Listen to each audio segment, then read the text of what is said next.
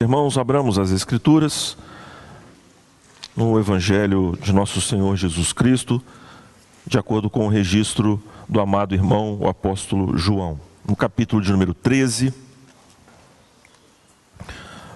nós vamos examinar nesta manhã, precisamente até o versículo de número 20. Capítulo 13, versículos de 1 a 20 Eu farei a leitura e peço aos irmãos que acompanhem com bastante atenção.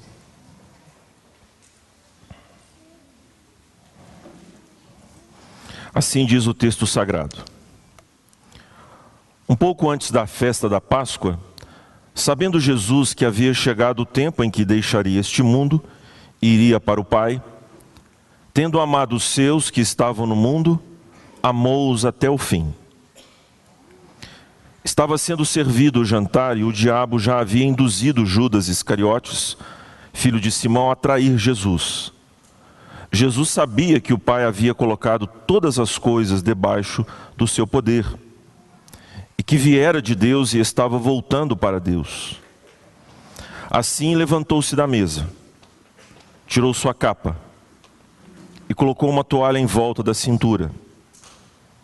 Depois disso, derramou água numa bacia e começou a lavar os pés dos seus discípulos, enxugando-os com a toalha que estava em sua cintura.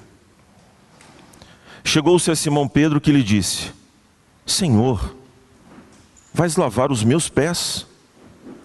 Respondeu Jesus: Você não compreende agora o que eu estou lhe fazendo. Mais tarde, porém, entenderá.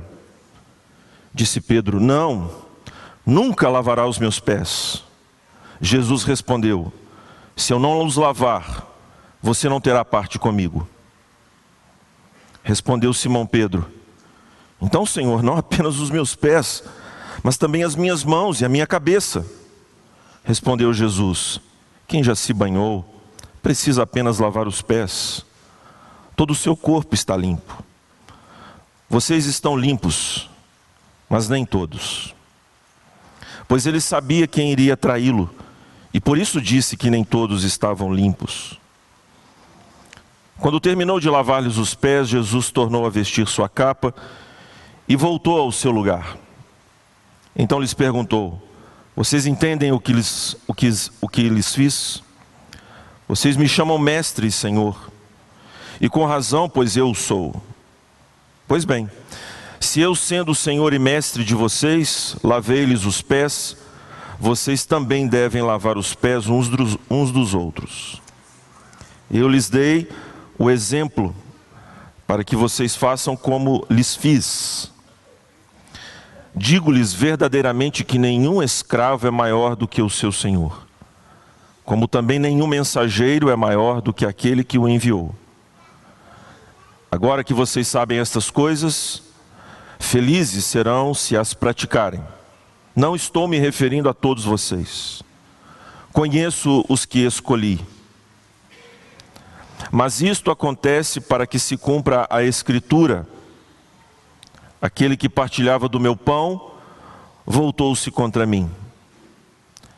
Estou lhes dizendo antes que aconteça, a fim de que quando acontecer vocês creiam que eu sou. Eu lhes garanto: quem receber aquele que eu enviar, estará me recebendo. E quem me recebe, recebe aquele que me enviou. Ainda mais uma vez, irmãos, curve a sua fronte e vamos orar ao nosso Deus.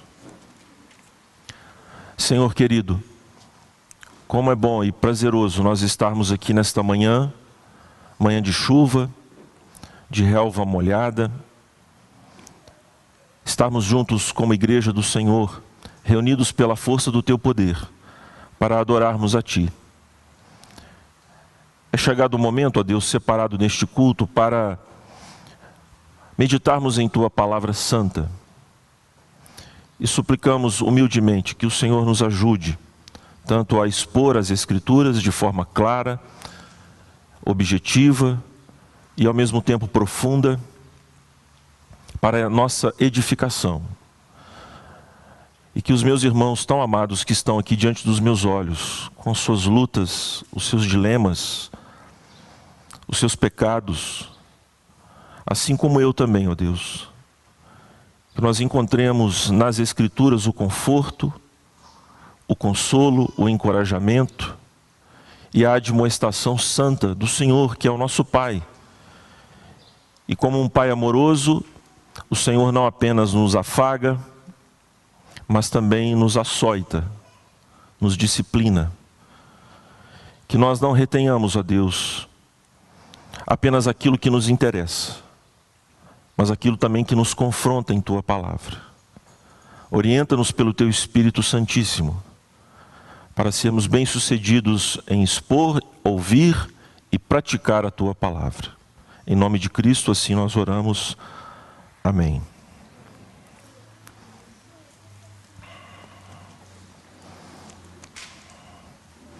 Irmãos, o trecho que acabamos de ler pode ser então resumido conforme é o tema que propus para os irmãos na ordem de culto desta manhã. O servo sofredor ama, purifica e serve. Serve ao seu povo, ama o seu povo e purifica o seu povo.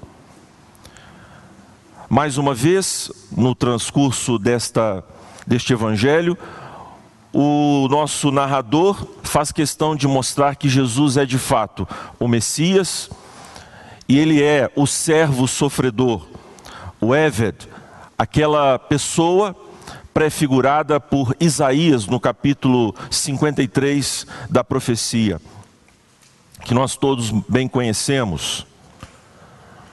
E este rito, este, esta cerimônia do lava-pés, mostra exatamente este servo humilde, sofredor, que vem em socorro do povo de Deus e traz lições gloriosas para nós nesta manhã.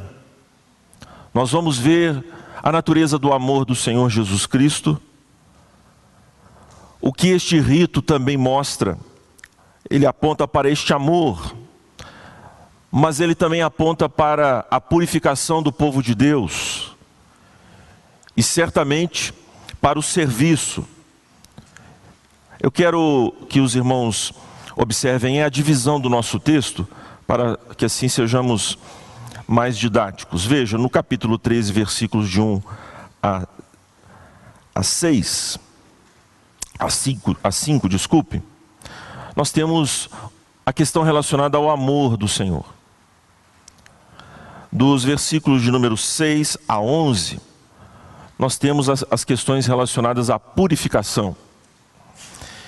E, particularmente, dos versículos de número 12 até o versículo final, o versículo de número 20, nós temos então o Senhor tratando a respeito do serviço.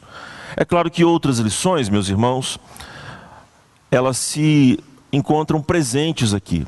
Nós precisamos nos habituar a entender que estas divisões que nós propomos, elas procuram destacar algumas das lições que encontramos no texto. Mas, obviamente, o texto bíblico não pode ser exaurido, não pode ser escrutinado a partir dessas divisões que nós propomos. Daí, portanto, nós temos que ter esta diligência, particularmente no Evangelho de João, nós precisamos ser muito diligentes para ouvir o Evangelho, ler o Evangelho seguidas vezes, pois há muitas e preciosas lições o Evangelho de João, meus irmãos, são como é, molas espremidas, em que cada versículo, se ele então fosse liberado como uma mola, você vai ver diversas lições teológicas, conforme nós temos na, nas molas, não é? Aquele espiral. E além dos versículos propriamente, nós temos as relações entre os versículos. É, eu já tive a oportunidade de ter contato com vários comentários de João. E é impressionante, meus irmãos, assustador, a enormidade de lições que nós temos neste Evangelho. Esta, este rio caudaloso, este oceano de joias que nós temos no Evangelho, prova também a origem divina do escrito é, de João. Pois bem, nós nos encontramos então entre os versículos de 1 a 5 E o Senhor Jesus está com os seus discípulos, o capítulo 13 até o capítulo 17, vai falar a respeito desta, desta, dessas refeições que Jesus tem com os seus discípulos. Eu sou um daqueles que crê que esta refeição não é propriamente a Páscoa comemorada por Jesus com os seus discípulos. Trata-se de uma, um outro momento que é seguido com certeza naquela semana pela refeição da Páscoa, mas nós estamos aqui na semana é, da Páscoa, que antecede a Páscoa, e Jesus está com os seus discípulos e ele vai fazer vários discursos. E é interessante, meus irmãos, pois está aqui descrita de uma forma muito linda o amor do Senhor. Veja no versículo de número 1, que antes da Páscoa, o Senhor Jesus sabia que ele iria para o Pai, e o ritmo, o ritmo do texto grego aponta exatamente para o final Olha, Jesus sabe de onde veio e para onde ele está indo. Ele tem consciência da sua missão.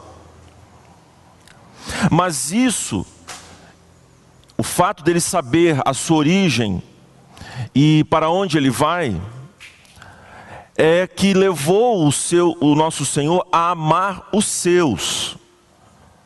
Observe que a palavra mundo aparece aí algumas vezes, os seus que estavam no mundo. Mostra exatamente que este amor de que fala aqui João tem a ver com este amor particular.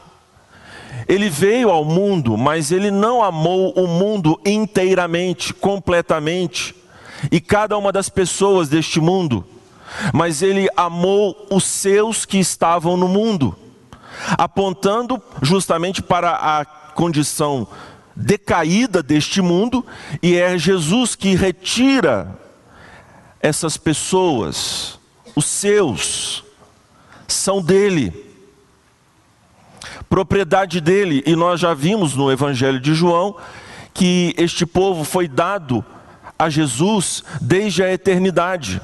Ele sabe o nome de cada um desses, dessas pessoas. E amou-os até o fim. Seria o fim cronológico? Seria um amor completo, apontando para a qualidade deste amor? Ora, meus irmãos, o amor de Deus, ele é tanto completo e por isso ele perdura na eternidade. Não há por que nós ficarmos discutindo o que este fim de fato significa. O que o nosso evangelista quer mostrar é que Jesus sabendo que estava para partir, sabendo de onde veio e a sua missão, isso o fez amar os seus e amá-los completamente. Quando nós, meus irmãos, lemos, por exemplo, a carta aos Hebreus, a certa altura daquela carta nós nos deparamos com uma declaração do escritor em que ele mostra que Jesus pode salvar completamente aquele que se achega a Deus através dele. O Senhor Jesus, então, irmãos, foi colocado como um mediador eficaz.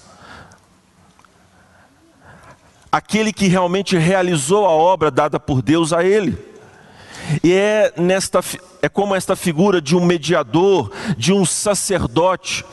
Você vai reparar, irmãos, que esta caracterização de Cristo neste capítulo de número 13 mostra a sua feição sacerdotal, o seu papel como sacerdote, de se apiedar, de condescender com o fraco, de fortalecer, de se colocar no lugar dos pecadores, de se identificar com estes homens Observe então que este amor de Jesus, o amor de Deus, o amor desfrutado pela Trindade, agora nos é comunicado através de Jesus.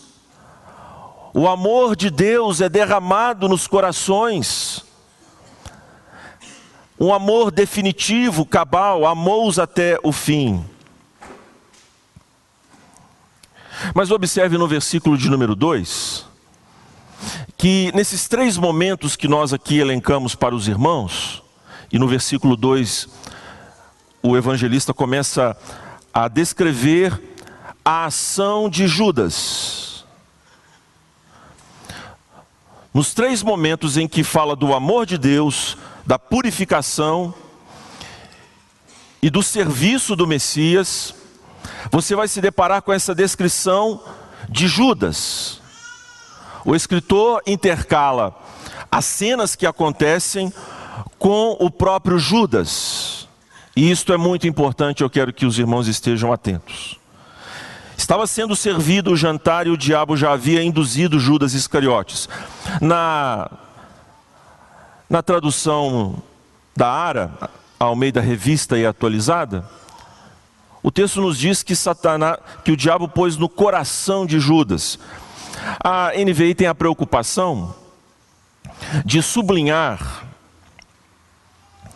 a responsabilidade de Judas, ao passo que a Ara quer mostrar que é Judas quem de fato trai Jesus, vai traí-lo, mas ele o faz pela ação diabólica. Mais adiante deste evangelho, o próprio evangelista vai dizer que Satanás entrou no coração, ou melhor, em outro evangelho, salvo engano Lucas, vai dizer que Satanás entrou no coração de, de Judas. O diabo não ama, meus irmãos. O diabo odeia. E o que ele colocou no coração de Judas foi ódio, sentimento inteiramente contrário àquele que aqui Jesus dispensa para os seus. Um sentimento de inveja, um sentimento, meus irmãos, e uma ação que demonstram o pecado terrível dos homens. Eles querem subverter a Deus, querem destronar o Rei do universo. E aquilo que eles querem, que está bem retratado aqui através da figura de Judas, eles não obtêm. Nós sabemos o final de Judas, como vai terminar a vida de Judas como o seu intento de ódio vai lançá-lo em uma espiral de desespero e ele dará cabo da sua própria vida. E isso tudo em cumprimento às Escrituras. E o Senhor sabe disto. Veja então, irmãos, que nós temos aqui uma cena que tem pontos de contradição. É uma cena sublime, linda e macabra. Macabra porque há alguém ali no meio dos discípulos que odeia o Senhor Jesus. E o Senhor Jesus sabe da existência deste. Ele mesmo já declarara neste evangelho que ele escolheu um diabo. E é disso então que o evangelista fala. Veja, filho de Simão, atrair Jesus. Jesus sabia que o Pai havia colocado todas as coisas debaixo do seu poder e que viera de Deus e estava voltando para Deus. Assim, levantou-se da mesa. Mais uma vez, o ritmo do texto grego vai num crescendo, Jesus sabe que Judas está ali, Judas quer traí-lo. Jesus sabe a sua origem gloriosa, o seu poder, o seu status, ele é filho de Deus, ele tem todo o domínio sobre todas as vidas, e agora ele se levanta, levanta-se para se rebaixar.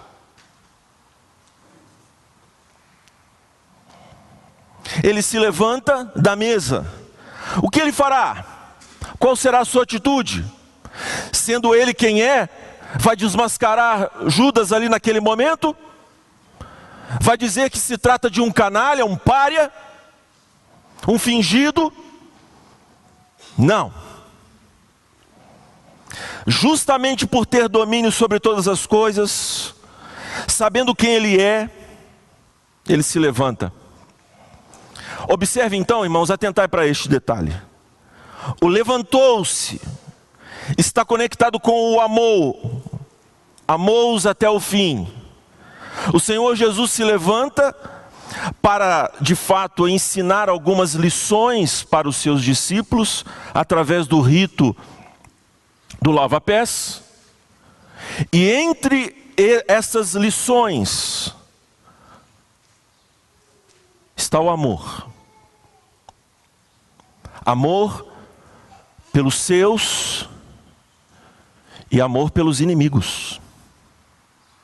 Pois os pés de Judas estarão ali também. A cena é bem oriental.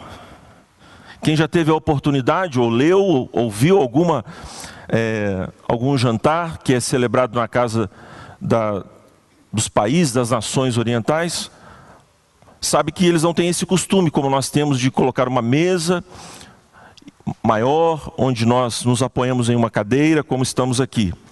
Eles se assentam quase que no nível do chão, separados apenas por uma pequena esteira. Eles estão ao redor da mesa.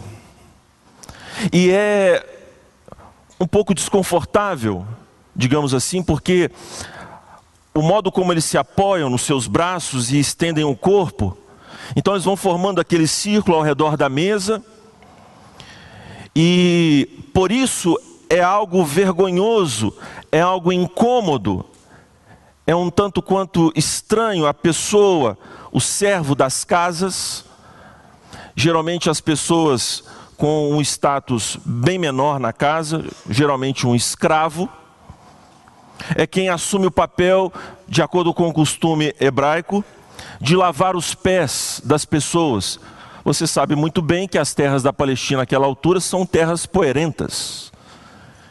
Daí então o costume, a cordialidade, a cortesia dos, anfitrião, dos anfitriões de receberem os seus convidados lavando-lhes os pés. Mas este serviço não pode ser feito por um judeu, geralmente é um gentio ou algum escravo. O Senhor Jesus se levanta e veja, João descreve a cena pormenorizadamente. Já disse e volto a repetir. João é um cineasta, ele fecha a câmera e vai nas mãos de Jesus. Tirou sua capa, colocou uma toalha em volta da cintura. Depois disso, derramou a água numa bacia. Parece que até eu posso ouvir a água caindo e os discípulos acompanhando. Ele se coloca entre os discípulos e começa a lavar os pés, enxugando com a toalha.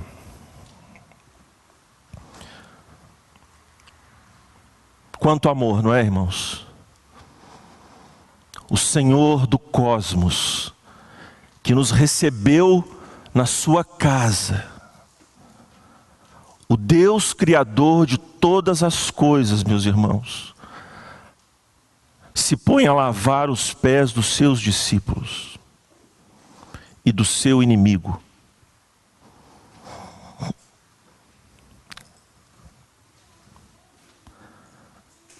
Quando você chega na sua casa, a sua esposa ou o seu marido recebe a sua pessoa depois de uma longa viagem ou um dia cansativo, e prepara aquela mesa. Diz assim: assenta, se serve. Meu amor, meu bem, você já está satisfeito? E nós vemos, meus irmãos, neste ato, a manifestação deste amor, deste cuidado, deste zelo. O Senhor Jesus é aquele que está entre os seus que mais o serve, o servem. Ele está como alguém com esta prontidão e manifesta o seu amor por esses discípulos, o seu carinho.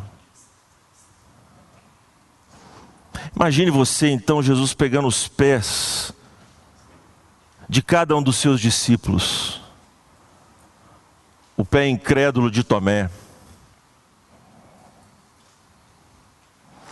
o pé que duvidou de que alguma coisa poderia vir de Nazaré.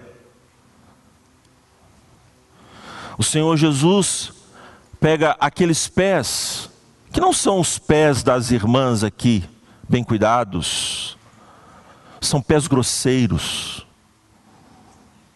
pés de pescadores, pés sujos. E o Senhor Jesus pacientemente, veja que a sina demorou muito tempo. São 24 pés. E o Senhor Jesus pacientemente. Quanto amor, irmãos. Quanta paciência quando nós olhamos para a história da redenção e vemos que este servo sofredor que se põe a lavar os pés dos seus discípulos, ele esteve presente em todos os outros momentos em que os santos também lhe deram trabalho a sua paciência com Abraão, a sua paciência com Sara, a sua paciência com Davi, a sua paciência, meus irmãos, com aqueles reis ímpios de Judá e de Israel. O seu grande e profundo amor, um amor constante que levou, de fato, a esses seus do Antigo Testamento a perseverarem na fé eles aparecem, alguns deles, meus irmãos, naquela, naquela fileira gloriosa do capítulo 11 da carta aos Hebreus. E que mostra exatamente, meus irmãos, que estes homens, mulheres e crianças, pecadores miseráveis, foram feitos santos, perseverantes. E este amor triunfou sobre o pecado de cada um deles. Ele os amou e os amou até o fim, completamente. Este amor que muitas vezes, meus irmãos, parecia que haveria que teria falhado, que falhou. Quando nós vemos o grande rei Davi adulterando, assassinando. Quando nós vemos o Ló entregando as suas próprias filhas para serem abusadas. Ah, meus irmãos, que amor amor de afeição, amor de atitude, amor dedicado. Amor, porque este amor o glorifica. Não é propriamente uma questão do objeto amado. Sim, ele ama. Mas amor, porque amar glorifica o próprio Deus. Ele se vê exaltado em atos profundos de amor. Ele é o nosso noivo, meus irmãos. É Ele quem tem lavado os seus pés. É Ele que tem demonstrado através de atitudes que a mesa está posta, que você pode se assentar com o rei, comer junto com ele, matar a sua sede, derramar a sua alma diante dele. Ele se põe a ouvi-lo tem prazer nas suas orações. Ah, irmãos, este amor de fato tinha que constranger Pedro.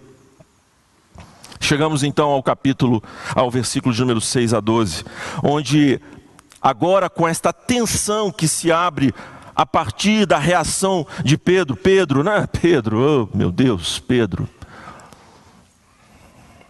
Pedro, como é atabalhoado, começa a questionar, porque, irmãos, nós às vezes olhamos o texto e criticamos a Pedro, e é de fato hilário. Mas, levando em conta que a cena é dramática, levando em conta o costume israelita de que esta tarefa de lavar os pés daqueles que são os convidados da casa é algo feito por uma pessoa inferior e é algo humilhante, isso atordou a cabeça de Pedro, meus irmãos. Ele fica completamente espantado com a atitude de Jesus, ele não pode aceitar aquilo. Da mesma maneira que, uma certa altura, ele dissuade Jesus para não ir para a cruz, agora ele acha inadmissível que o Rei dos Reis, o Senhor dos Senhores, aquele que ele viu andar sobre as águas, aquele que controla o mar e os ares, não pode se sujeitar a este papel. Isto é algo indigno.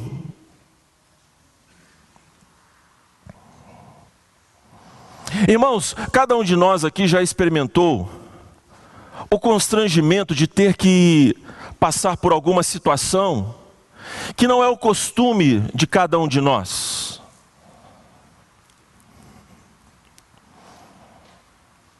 É um vexame. Por exemplo, você é uma pessoa com recursos deste mundo. Nunca lhe faltou nada. Um certo momento você vai até o restaurante chique, que costuma sempre frequentar, pede os manjares que você está acostumado a pedir, e ao final, quando então o metre chega com a conta, você vê que deu lá em torno dos mil quinhentos, dois mil reais, a conta básica que você costuma, né, em tempos normais, em condições normais de temperatura e pressão, é o que você gasta. Você então põe a mão no bolso e você esqueceu o cartão. Não é um vexame? Aí você põe a mão no bolso e sai uma nota de 100 reais. Aí você, olha, irmãos, vejam. Você é uma pessoa que tem condições, que tem dinheiro, mas essa circunstância ele colocou, expôs a sua vida, e cada um de nós que já viveu algo semelhante, pode atestar da vergonha que sentiu. E aí você pede para ir em casa, dá o seu jeito, não é? E o Senhor Jesus aqui está, meus irmãos, se colocando no lugar desses homens. E não apenas isso, está descendo ainda mais. Está se colocando no lugar da humanidade, como sumo sacerdote, e descendo. E então Pedro não pode aceitar aquela atitude jamais. E Pedro insiste: não, nunca lavará os meus pés. Irmãos, aqui não está um pouco de cada um de nós? É óbvio que está. Não está aqui um pouco de orgulho? Não está aqui um pouco de uma precipitação temerária, uma atitude covarde? Travestida aqui, irmãos, de humildade, de piedade, de orgulho. Isso é o que nós podemos depreender, irmãos, a partir dos versículos seguintes. Jesus responde com muito amor: Se eu não os lavar, você não terá parte comigo. Do que Jesus então passa a falar? Pedro, não se trata apenas de lavar os pés, em outras palavras. Não é um cerimonial qualquer. Aqui está algo que eu estou fazendo que tem a ver com a minha cruz. Este lava-pés aponta, irmãos, portanto, para o sacrifício de Cristo Jesus, de purificação. É a obra messiânica já anunciada a Nicodemos no capítulo 3 que nós vimos. A regeneração através da cruz e que também Jesus diz que é um lavar, um lavar regenerador, um nascer de Deus, do seu espírito. E este lava-pés aponta para a comunhão divina com os homens, definida por Deus, através desse cerimonial, irmãos. E aí, como nós sabemos é o temperamento de Pedro, oscilante, vacilante, de uma ponta a outra, ele rejeita e depois aceita, mas a sua aceitação também é orgulhosa. Porque ele não entendeu o que já havia acontecido em seu coração. Então, Senhor, não apenas os meus pés, mas também as minhas mãos e a minha cabeça. E Jesus diz: Não, Pedro. Não, meu irmão. Não, Pedro. O Senhor Jesus fala a respeito da sua obra com eles até aquele momento. Fala a respeito da sua obra que haverá de se revelar na cruz, mas através de outras palavras. Quem já se banhou precisa apenas lavar os pés. Quer dizer, Pedro, você já está regenerado. Você já é outra pessoa. Claro que Pedro é um crente regenerado ainda nos moldes do Antigo Testamento. Há uma, um pensamento errôneo de que os crentes do Antigo Testamento não tinham o Espírito Santo, só apenas algumas pessoas. Isso não tem absolutamente nada a ver com o texto bíblico, viu, irmãos? Porque aquele que não tem o Espírito de Deus, esse tal não é dele. Então, todas as pessoas do Antigo e do Novo Testamento têm o Espírito Santo. Porém, nós, do Novo Testamento, usufruímos do Espírito de uma forma mais abundante. Mas isso não quer dizer que os discípulos, àquela altura, não desfrutaram dessa experiência renovadora, regeneradora do Espírito. Mas também é verdade que a partir do Pentecostes eles serão habitados pelo Espírito como nós agora somos. E passam a experimentar uma manifestação mais abundante do Espírito. Mas Jesus mostra a Pedro, irmãos, que ele já está limpo. E de forma definitiva, repare, quem já se banhou no versículo 10, precisa apenas lavar os pés, todo o seu corpo está limpo. Vocês estão limpos. Mas nem todos. Veja aí que aparece novamente Judas. O diabo é sujo. O diabo é imundo. E os filhos do diabo também assim o são. Judas, meus irmãos, é um ser asqueroso, tão nojento como uma barata. Ele está ali, meus irmãos, sujando, maculando aquela cena. No momento em que o Senhor Jesus diz da sua obra monumental, da sua cruz e o poder que ela tem de purificar o homem de forma definitiva, vocês já estão limpos. Obviamente que esta obra aponta também para a santificação. Por isso que o lava-pés remete também a esta ideia da constante ação de Deus de nos limpar, mas num processo de santificação que aponta também, meus irmãos, por sua vez, desta obra definitiva, que o homem não pode jamais perdê-la. Mas está ali no meio Judas.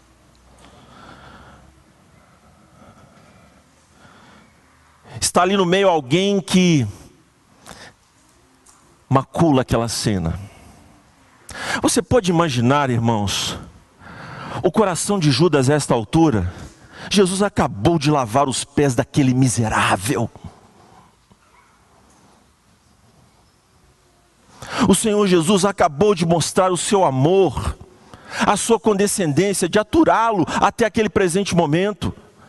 Nos olhares lançados por, por Judas a Jesus, ele sabe, Jesus sabe quem é ele, e ele sabe que Jesus sabe.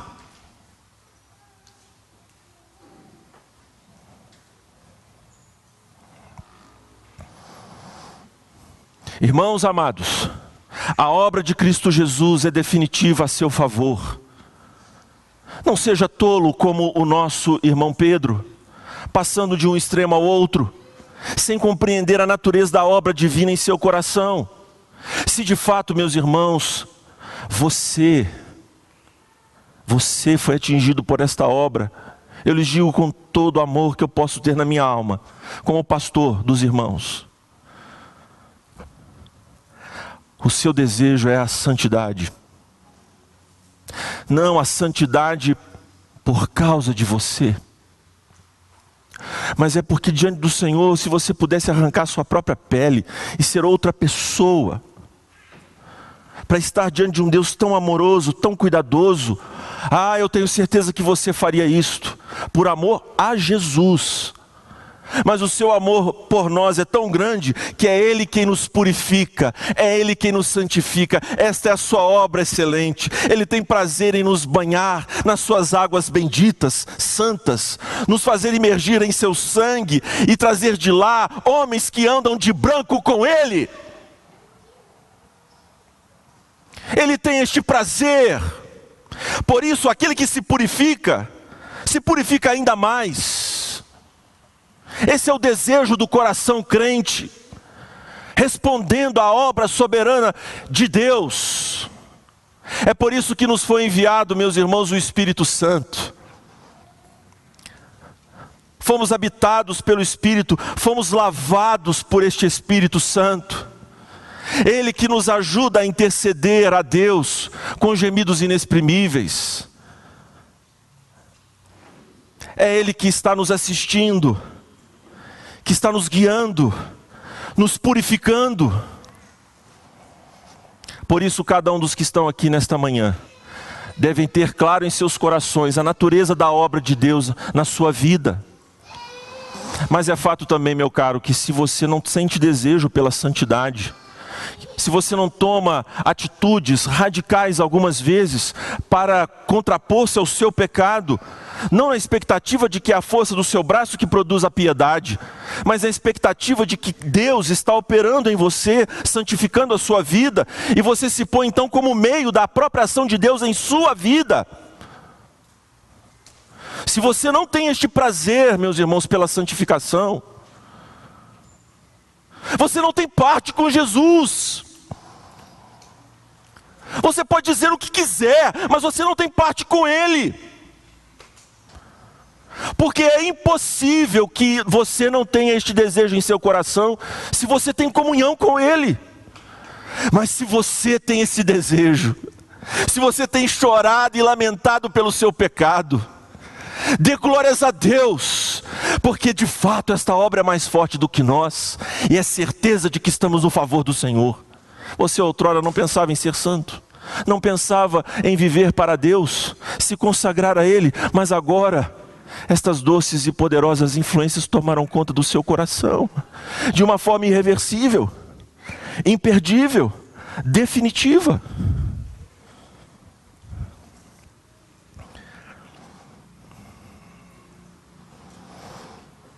Será que o seu coração está sujo?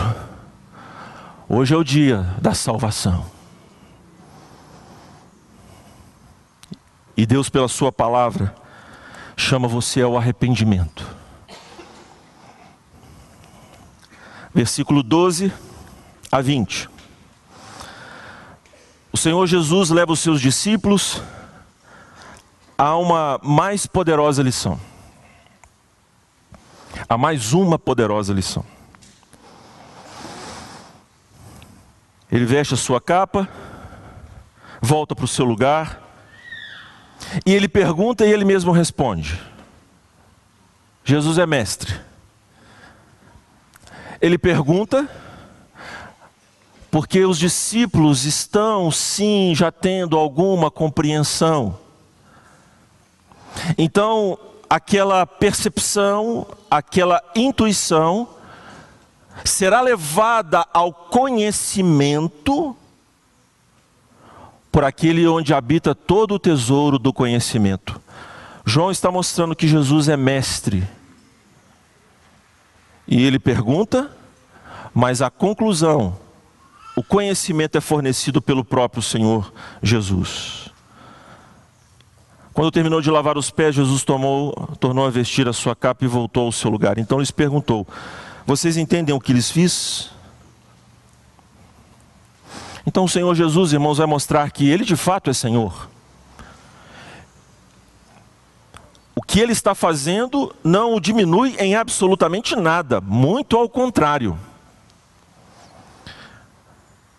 Ele diz que deu o exemplo de serviço. E esta deve ser a atitude de cada um deles. De servir uns aos outros. No versículo 16, o Senhor Jesus diz assim: Digo-lhes verdadeiramente que nenhum escravo é maior do que o seu senhor. como também nenhum mensageiro é maior do que aquele que o enviou.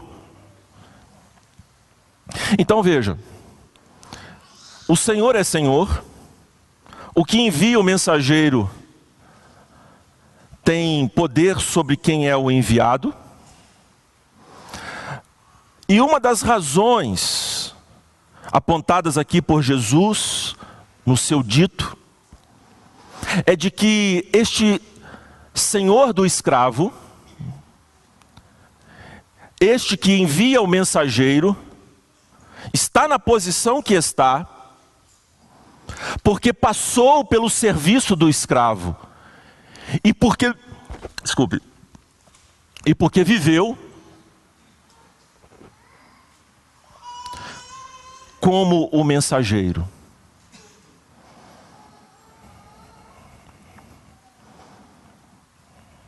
Então, cada, cada qual no seu lugar, exercendo o seu papel, mas irmãos, o Senhor Jesus mostra que é a pessoa dele, a sua pessoa divina e humana,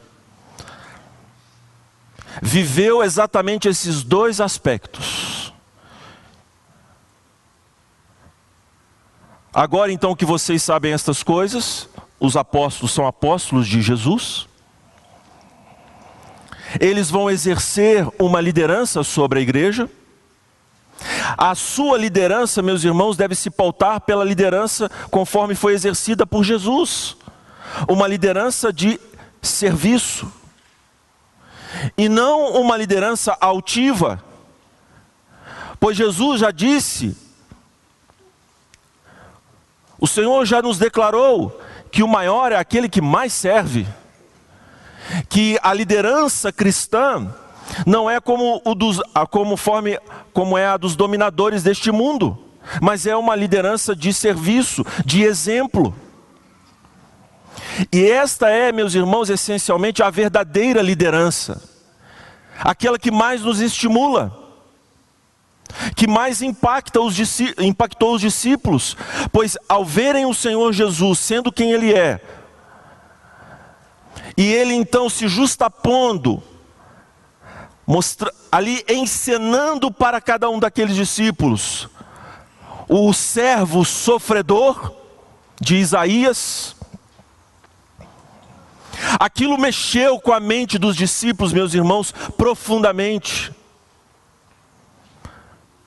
A um tal ponto que nos diz a tradição, através de Eusébio de Cesareia, que Pedro, este que vacila, ao ser levado para a crucificação romana, pediu que fosse crucificado de cabeça para baixo, porque não era digno de ser crucificado como o seu Senhor.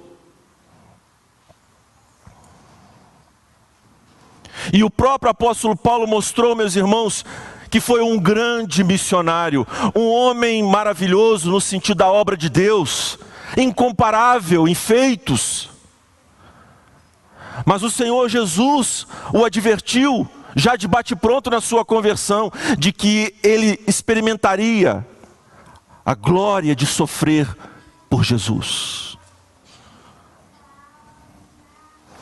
E tal foi a vida de Pedro, tal foi a vida de Paulo, que isto, meus irmãos, impactou a vida daqueles que estavam sob os cuidados dos apóstolos. Eles viram na vida dos apóstolos uma ruptura com os bens deste mundo, com as glórias deste mundo. Eles entenderam que há uma glória preparada para os filhos de Deus na eternidade. Que estamos aqui de passagem e era preciso, através da sua liderança, dar o exemplo que eles viram em Cristo Jesus, de servir, de servir Paulo termina a sua carta, a sua segunda epístola a Timóteo, meus irmãos, nos dizendo que ele completou a carreira. E no trecho bíblico, isso aponta para uma laranja esbagaçada. Paulo morreu completamente exaurido, sem forças, decapitado. Você entende o que Jesus está propondo aqui?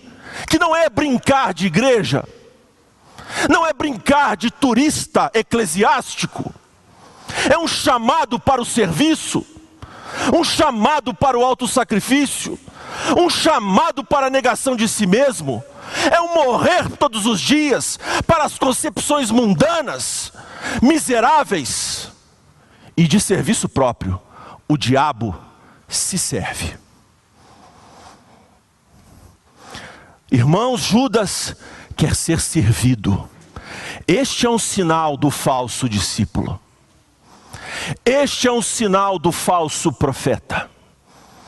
Eles querem se sentar à mesa e se banquetear, fazer comércio de vós, porque querem ser servidos. Ah, o meu Jesus não tem absolutamente nada a ver com um apartamento de 4 milhões de dólares do senhor Edir Macedo em Miami.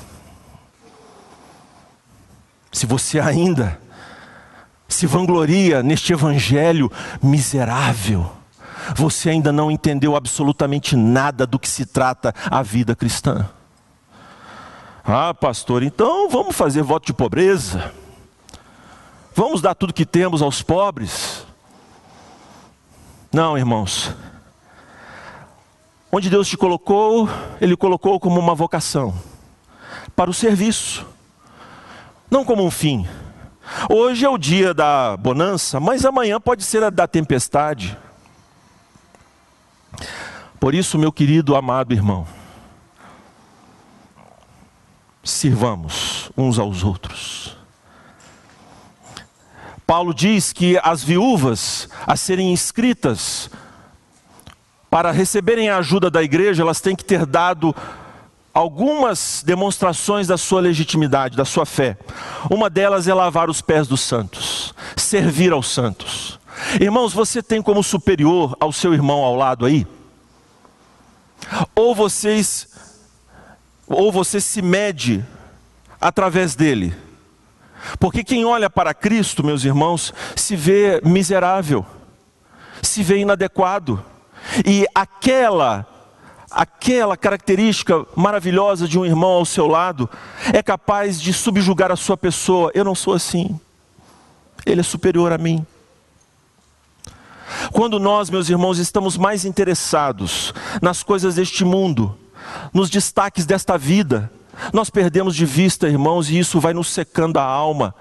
Nós perdemos de vista o reino, isso vai nos secando.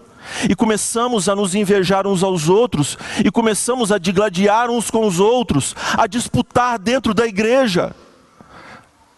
Irmãos, eu estive numa reunião esta semana com alguns queridos, e mostrei a cada um deles que a igreja Aliança é uma igreja de sobreviventes. Cada um que está aqui, na sua grande maioria, se decepcionou deveras com a vida eclesiástica. Vocês vieram aqui com o desejo de ouvirem as Escrituras, e pela muita graça de Deus receberam um alimento sólido, não porque somos melhores, mas porque Deus está agindo neste lugar. Você estava completamente cansado, não tinha mais condição alguma de suportar as lorotas dos púlpitos de onde vocês vieram. Assim se deu comigo e com muitos dos que estão aqui. Cristo tem nos alimentado com um alimento glorioso da sua parte, meus irmãos.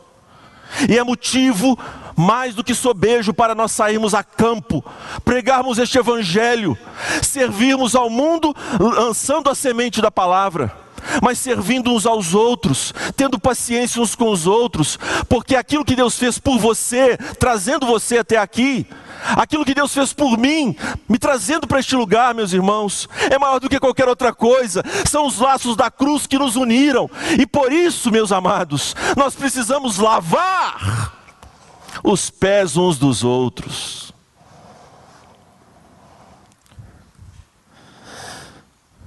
Quando nos fizerem algum tipo de injúria, vamos relevar. Vamos levar o caso ao próprio irmão. Meu irmão, estou triste com você. Ao invés de levar o caso às fofocas, nós vamos tratar, nós vamos nos curar, nós vamos limpar as nossas feridas, nós vamos abrir para os presbíteros as nossas chagas nós, presbíteros, vamos abrir uns para os outros as nossas feridas e sermos tratados. Eu preciso, presbíteros, eu preciso, diáconos, nós precisamos. Por que ter vergonha? Tenha vergonha do pecado. É esta sinceridade, é esta verdade, meus irmãos, que Deus quer no meio do seu povo e fora com o alto serviço de Judas. O Senhor Jesus termina então dizendo que eles serão bem-aventurados. Aquele que partilhava do meu pão voltou-se contra mim. Jesus sabe quem é a pedra de tropeço.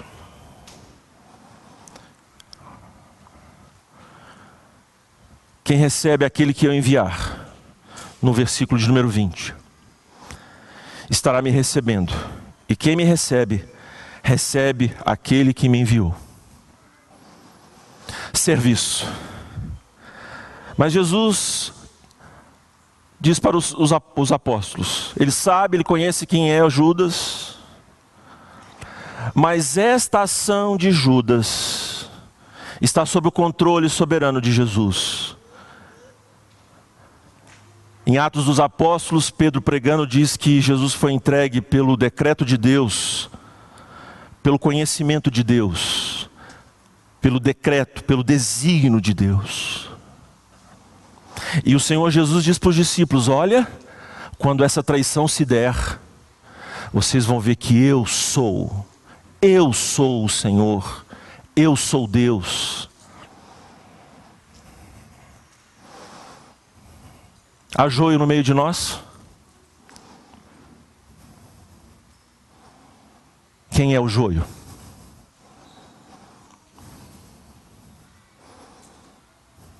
Hein, irmãos?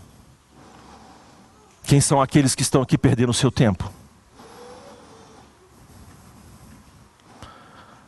No dia que acontecer a sua saída daqui, se você é joio, ah, irmãos, saíram do nosso meio porque nunca foram de nós.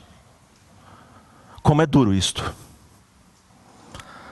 Como é duro este confronto.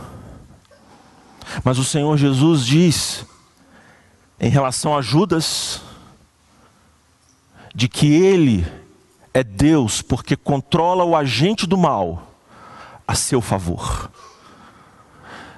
Jesus, o servo sofredor, que sabe muito bem quem são os seus inimigos, usou o pecado contra o pecado. Isso não quer dizer, irmãos, que nós vamos passar o pano naqueles que aqui entre nós estão em pecado.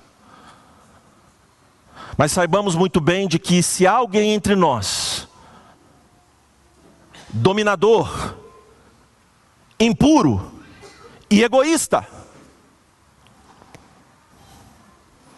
esse não terá parte que cabe no reino dos céus. E este agente Deus sabe lidar com ele. Isto mostra a glória do Filho de Deus, de que no meio do seu povo, quando ele vier em glória, reunir os anjos para que estes tragam todos os filhos de Deus espalhados pelos quatro cantos da terra, meus irmãos. E quando nós nos encontrarmos com o Senhor nos ares, olharmos o, seus olhar, o seu olhar de chama de fogo, não estará lá, meus irmãos, alguns de nós.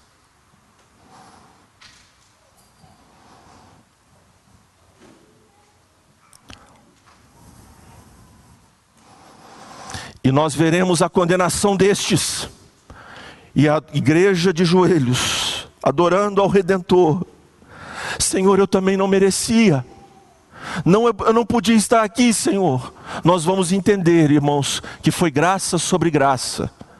Mas nós vamos entender também que a graça que está em nós foi eficaz, nos purificou de fato. Seremos recompensados com a vida eterna, mas também veremos os maus condenados. Vamos ainda cantar. Eu peço que nós nos coloquemos em pé.